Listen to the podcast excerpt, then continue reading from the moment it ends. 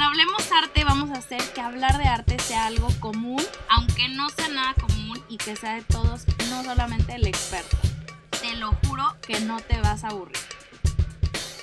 Buenos días a mi gente bonita, Hablemos Arte, bienvenidos a un nuevo episodio del podcast. El día de hoy vamos a platicar por fin, por fin, por fin del mismísimo Salvador Dalí, uno de los artistas más famosos de todo el mundo y que más queremos y adoramos. Pero antes de empezar, te quiero recordar que ya tenemos canal de YouTube y estoy feliz, feliz, feliz.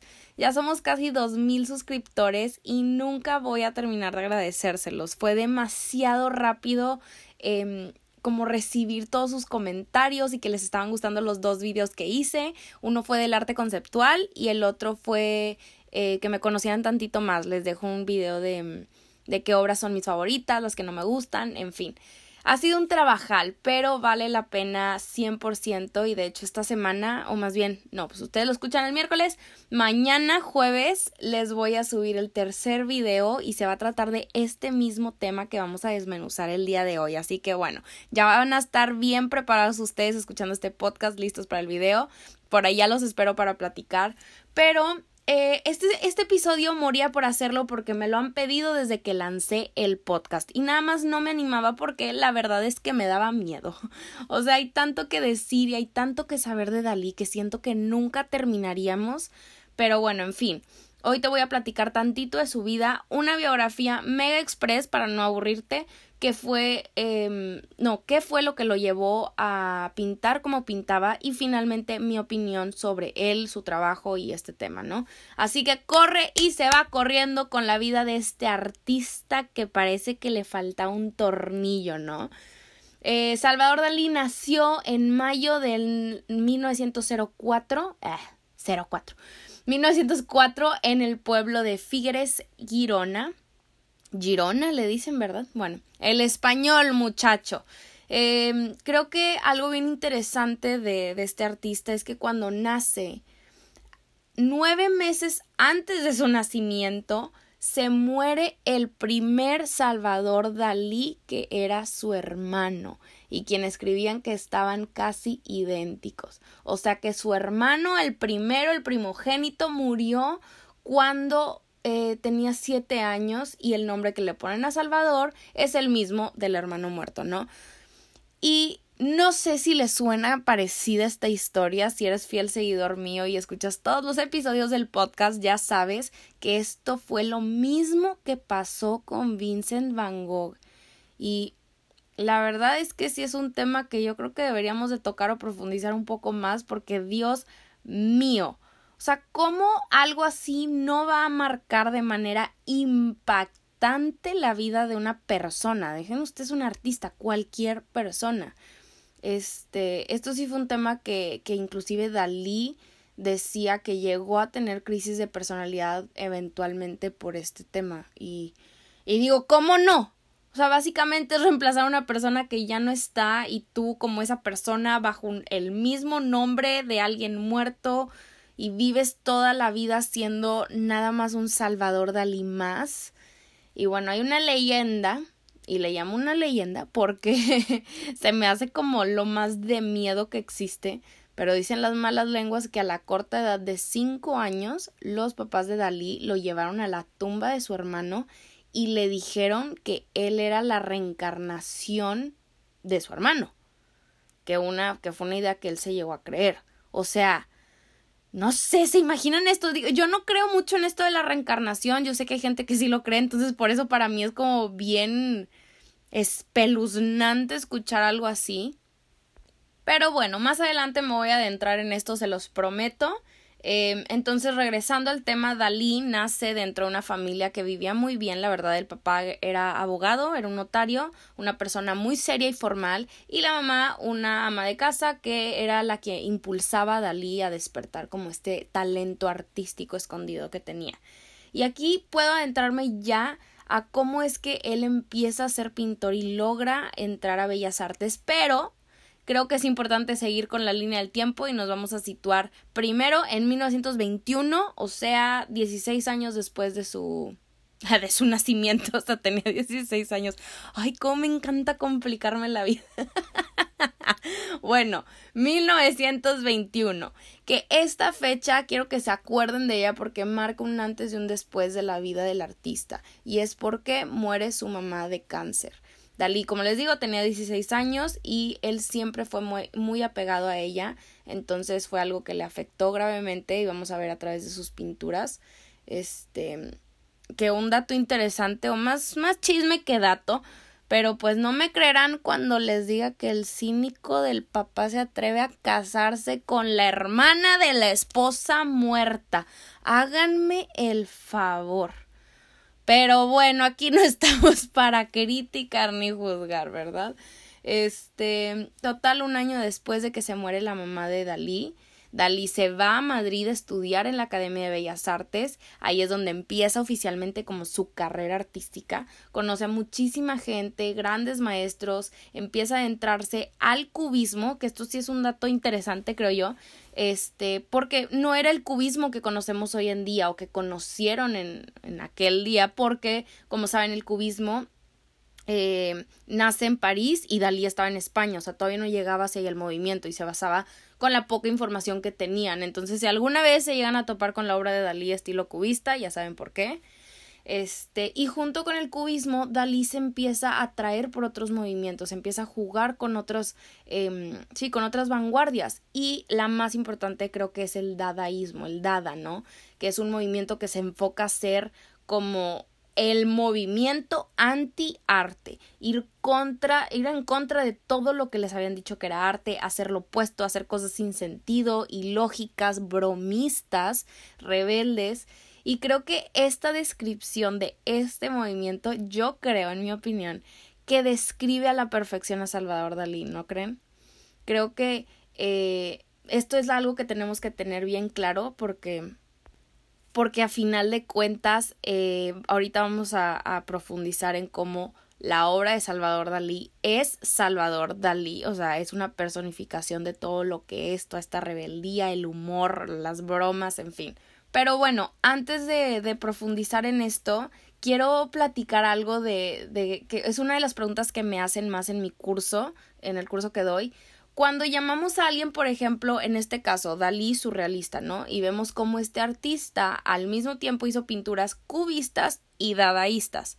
Siempre me preguntan, pero ¿por qué no lo llamamos a él cubista o dadaísta si hizo obras de esos movimientos, ¿no? Y la respuesta es porque su aportación no estuvo ahí.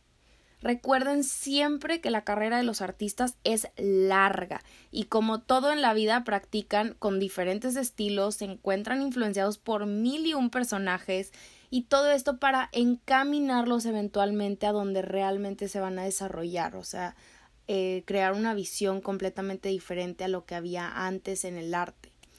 Eh, yo sí creo que es importante recordar esto, no solo por tecnicismos, pero por lo que nos hace reflexionar. Creo que es una manera de hasta humanizar a los artistas, ¿no? Como dejar de pensar en ellos como un ente famoso, intocable, estrambótico, no sé, y convertirlos en personas, personas que practican, que investigan, crean y deshacen, prueban y fallan hasta encontrar el lugar donde verdaderamente se sienten cómodos y donde su aportación fue grande.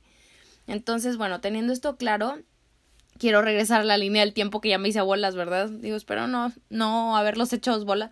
Pero eh, después, en 1926, ya saben, son cuatro años después de que lo aceptan en la academia para estudiar arte y cinco años después de la muerte de su mamá, pues no me creerán que lo expulsan de Bellas Artes. Y aquí les va la verdad detrás del mito. Lo expulsan justo antes de empezar con los exámenes finales porque dice que nadie era lo suficiente como voy a decir fregoncito para examinarlo que él estaba, o sea, que Salvador Dalí estaba para examinar, no ser examinado. ¿Qué tal con esto? O sea, fíjense cómo aquí ya yo creo que ya estamos viendo un Salvador Dalí más apegado al personaje de Salvador Dalí, una persona que no le gusta seguir las reglas tradicionales, que le gusta ser el centro de atención, un rebelde, un misterio a la vez, y fíjense cómo poco a poco nos acercamos a lo que hoy conocemos de él. Ya casi llegamos a la parte surrealista, pero quiero que noten lo importante que es para nosotros conocer la vida y trayecto de las personas que más admiramos, no solo de la historia del arte, pero del mundo, porque al final de cuentas es lo que los moldea y finalmente crean a la persona. Eh, y bueno, habiendo dicho esto ya, total lo expulsan, ¿no? Y se va a la ciudad prometida, la ciudad que todos amamos y adoramos, la ciudad del arte, señoras y señores, París, Francia, C'est croissant, bonjour, ¿cómo se va? Y ahí mismo en París es donde conoce a Picasso. Por fin, ¿se imaginan esto? Si Dalí ya tenía como una espinita del cubismo y conoce al genio detrás de este movimiento, imagínense su cabeza. Yo creo que explosión, ¿no?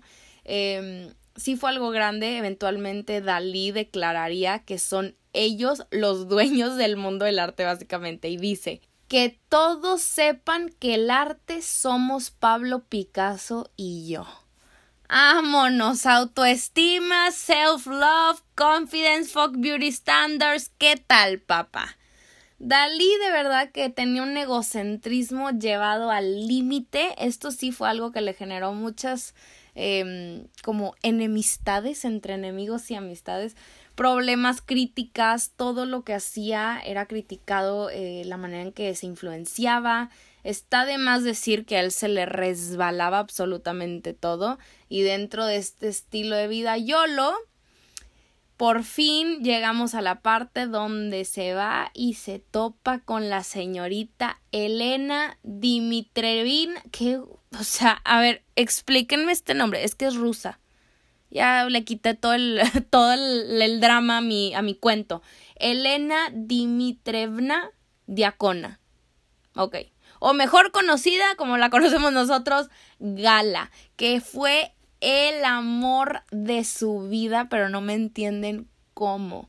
Se convertiría Gala en su musa, su inspiración, su pareja, su manager, la que le administraba todo, le ayuda a pintar las obras. En fin, Gala es eh, es todo, es todo en la vida de Dalí. O sea, para hablar de Dalí necesitamos hablar de Gala porque no hubiera sido lo que él es sin ella. Este. Y bueno, si quiero, aquí voy a hacer una pausa porque si te interesa conocer más sobre Gala, sé que hay gente que, que se obsesiona mucho con esta mujer porque de verdad lo que hace con Dalí es, es wow. Pero bueno, si te interesa saber más de ella, ella escribió un libro corto, creo que cuesta como 300 pesos en Amazon. A mí me lo acaba de recomendar alguien. No lo he leído, pero me dijeron que está bueno. Se llama Vida Secreta de Gala Dalí. Este, chéquenlo, lean el resumen, reseñan, me platican si lo compran. Yo la verdad es que tengo 800 libros que no he leído y nada más digo compre y compre, entonces ya no voy a comprar más, pero bueno. Eh, Dalí total conoce a Gala empiezan a trabajar juntos y se convierte en un instante este artista en uno de los máximos representantes del surrealismo a nivel mundial. Esto claramente sí fue influencia de, de, de esta mujeraza de verdad, pero eh, quiero que, que, nos adentremos de cómo empieza con el surrealismo. Yo sé que la mayoría de nosotros estamos familiarizados con el movimiento, las obras de, de estos artistas y guaraguara, pero nunca está de más recordarlo para lograr entender mejor. Así que bueno, este movimiento fue un término que se inventa André Breton en 1924. Este cuate era un poeta y un escritor francés tremendo, estuvo bien metido en el Dada pero es mejor conocido por ser el fundador, líder y el genio detrás de toda la filosofía y teoría del surrealismo.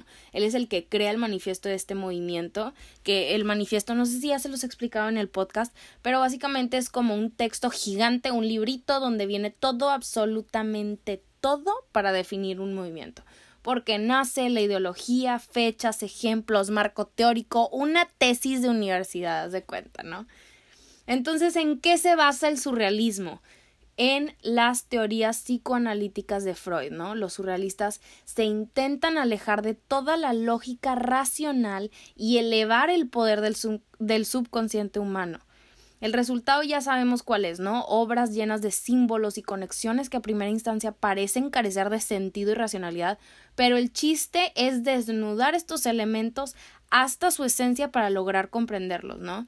Y Dalí, o sea, conecta de manera impresionante con toda esta como teoría y investigación y le llegó a gritar hasta los siete mares diciendo que él era el surrealismo. Y es una frase muy conocida de Dalí. Yo creo que, que todos hemos visto fotos así de su cara y que dicen yo soy surrealismo. Porque es algo que él dijo, ¿no? Y bueno, ya sabemos que este cuate no sufría de baja autoestima. Creo que este es una frase que no se aleja nada de la realidad porque la obra de Salvador Dalí no nos habla nada más del subconsciente, de, de estas teorías de Freud, de, de lo que nos habla una obra de René Magritte, tal vez, ¿no? Ya les dije, el arte de Dalí se convierte en Salvador Dalí, en él mismo. Él agarra lo que le dice André Breton, que de lo que es el surrealismo y lo convierte suyo. De hecho, él mismo bautiza su trabajo como un método paranoico crítico y lo define como este método que es espontáneo, de conocimiento irracional, basado en la objetividad crítica y sistemática de las asociaciones e interpretaciones de fenómenos delirantes. Está confusón, pero bueno, quiero que recordemos aquí el chiste de esto, es que Sigmund Freud la base entera de este movimiento intentaba descifrar lo que había detrás de la mente de sus pacientes, ¿no? Encontrar los deseos y traumas que estaban eh, dentro del subconsciente y poder encontrar el enigma interior para curar a los enfermos. Entonces, ahora teniendo eso súper claro, lo que Dalí hacía era intentar mantener ese enigma en el subconsciente, no encontrarle razón, no salir de ahí, más bien quedarse en esta subrealidad, eh, sí, subrealidad, no sé cómo llamarla, este, y gozar de estas imágenes paranoicas, surreales, raras, Dalí nos dice que no temamos demostrar lo extraño que existe en nosotros, de lo que no entendemos, sino de sentirlo y expresarlo. Lo que Freud teoriza y escribe y formula eh, con todo esto del subconsciente del hombre, Dalí lo agarra y lo convierte en pintura, pero de una manera muy, muy diferente y creo que pues es la razón por lo que lo hace tan interesante. Este, y esto es lo que yo me refiero cuando digo que Dalí crea su propia definición del surrealismo. Sus obras no solamente crean asombro, pero creo que hasta cierto humor, ¿no? Nos sacan de esta monotonía que vemos en el arte, remueve completamente lo lógico y lo obvio y nos hace cuestionarnos todo. Y aunque me es innegable decir que su obra no es completamente revolucionaria, ¿verdad? Porque sí lo es, de verdad que él cambia muchísimas cosas en el arte. Tengo que admitir que, que, que a pesar de esto, aquí va el, el, el golpe, yo sí creo que Dalí al final de su vida termina siendo una farsa. Y creo que puede sonar un poco agresivo, pero lo que yo me refiero con esto que no es ningún secreto que esto que platicamos ahorita tú y yo, Dalí fue un personaje, ¿no? Y le encantaba llamar la atención. Él mismo lo dice repetidas veces, estas frases que les conté no son un invento, son cosas que dicen en entrevistas, en la tele, en sus performances, porque Dalí era un todólogo, o sea, él no solamente pintaba, pero hacía arte performance y era un genio de marketing, estrategia, o sea, él estaba metido en todo, ¿no? En el cine, en fin. Pero bueno, su obra está tapizada de su personalidad, de un carácter provocador y controversial, y por eso ha abierto muchos debates. Dalí fue muy claro en decir cuál era su objetivo con el arte, y aquí les va, era ser, en sus palabras, ligeramente multimillonario. Esto no lo escondió nunca y yo creo que como, como Andy Warhol, que también fue muy claro en decirlo y muy abierto en decirlo, Dalí al, al, al, ser tan abierto con este tema se convierte en su propia publicidad, ¿no? Supo ganchar a la gente mientras vive, mientras él creaba una fascinación tremenda hacia su persona, no solamente a su arte, pero que les diera curiosidad, que siempre fuera un, un personaje relevante. Y ese éxito que persiguió, que logró tener durante su, su época, ¿no? Durante los años 40, ese éxito sigue siendo cierto hasta el día de hoy. Dalí fue un ícono y sigue siendo un ícono de la cultura de las masas. Y creo que justo por eso yo considero que los últimos años de su vida, en sus últimas entrevistas, sus últimos performances, que ahí es donde más lo pueden notar, antes de morir, ya se sienten forzados, pero forzados al extremo. O sea, de verdad verlos es rarísimo y no al menos yo no lo siento genuino. Claro que les recuerdo que todo esto que les digo es mi opinión y al final de cuentas nada más em, digo esto lo baso en muchas cosas, pero yo sí creo que aunque piense que su obra sea una estafa al final, eh, esto sí me habla de cómo los demonios que cargó Dalí toda su vida los termina manifestando de esta manera de, de llamar la atención, ¿no? ver estos performances, estas últimas obras o entrevistas, no solo no me gustan, pero ya he hecho el trabajo para lograr entenderlas, entender de dónde vienen, les pongo un contexto, las analizo, Em, analizo cómo estos eventos de su vida lo llevaron a ese performance que a mí me incomoda tanto, que me parece tan ridículo, y veo de qué manera va ligado a su obra, ¿no? Aunque a mí me parezca un mugrero, entiendo que es Dalí canalizando cada parte de lo que lo hace Salvador Dalí. Bueno, mi team secreto, ya con esto voy a terminar. Muchísimas gracias por llegar hasta aquí y de regalo les voy a recomendar ahora sí un libro muy, muy, muy, muy bueno. Es la autobiografía, la autobiografía, no, no, la biografía que existe de Dalí. Se llama La vida desaforada de Salvador Dalí, de Ian Gibson. Tiene, está larguísimo, sí, les tengo que avisar eso pero es la más completa que vas a encontrar y tal vez no te la vayas a echar toda, pero siempre es bueno tener biografías oficiales y verídicas de artistas, en mi opinión, creo que siempre es un buen libro como para ver información, te surge alguna pregunta y sabes que la vas a encontrar ahí, entonces bueno, este espero con todo mi corazón que les haya gustado el episodio.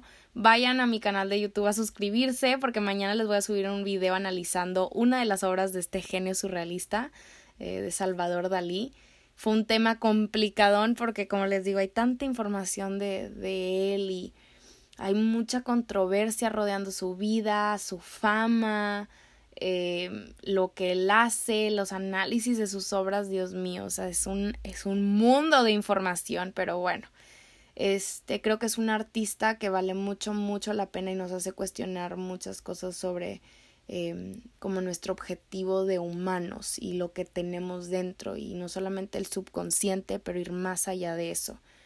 Entonces, bueno, antes de seguirme la fumando, muchísimas gracias por llegar hasta aquí. Les mando un abrazo en donde quiera que estén y ya saben que como siempre, hablemos arte la próxima semana.